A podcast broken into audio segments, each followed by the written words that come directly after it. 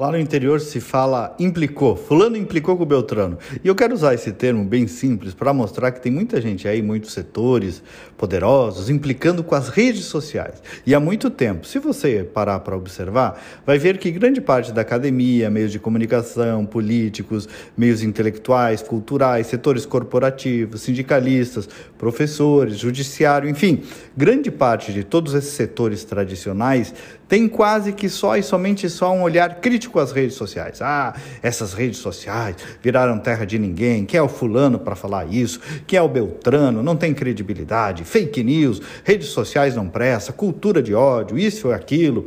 Sempre ou quase sempre essa abordagem crítica, deletéria, impliquenta, como eu disse, com as redes sociais. E claro, como toda e qualquer mudança comportamental, mudança de consumo, civilizacional, o processo do surgimento das redes sociais trouxe problemas consigo. Eu recorto aqui, por exemplo, o anonimato. Os que saem aí a cometer crimes como de injúria, calúnia, difamação, escondidos em perfis anônimos. Precisa pensar um jeito para tratar disso. Porém, eu já falei desse tema aqui, mas às vezes é preciso repetir. As redes sociais trouxeram uma grande evolução, que é a democratização da informação. E vão me perdoar, grande parte desses que hoje estão aí magoados, ressentidos, implicando, muitos é porque perderam o monopólio da voz. Ora, antes o povo só ouvia quem tinha microfone, quem tinha dinheiro, quem tinha poder, só uma espécie de iluminados. Agora, meus amigos, são muitas vozes, vozes plurais, contraditórias, exageradas às vezes também, mas são as vozes de uma sociedade que já existia, que já estava ali, só não tinha voz, com os seus defeitos, mas também com as suas virtudes.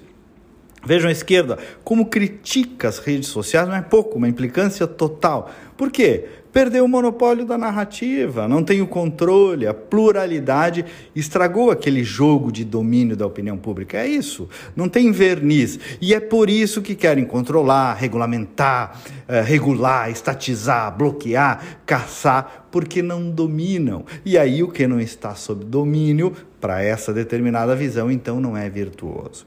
Então, meu ponto é apenas cuidado para não cairmos nessa implicância com uma evolução da comunicação humana, que são as redes sociais, que trouxe muitas novidades, muitas possibilidades de novos negócios, inclusão no universo da opinião, da compra e venda, da exposição de imagem, de conteúdo. Riscos mais, sem dúvida, aumentaram para todo mundo essa exposição e temos que lidar com isso. Só não vale imperar o ressentimento de quem antes falava sozinho e sem contestação.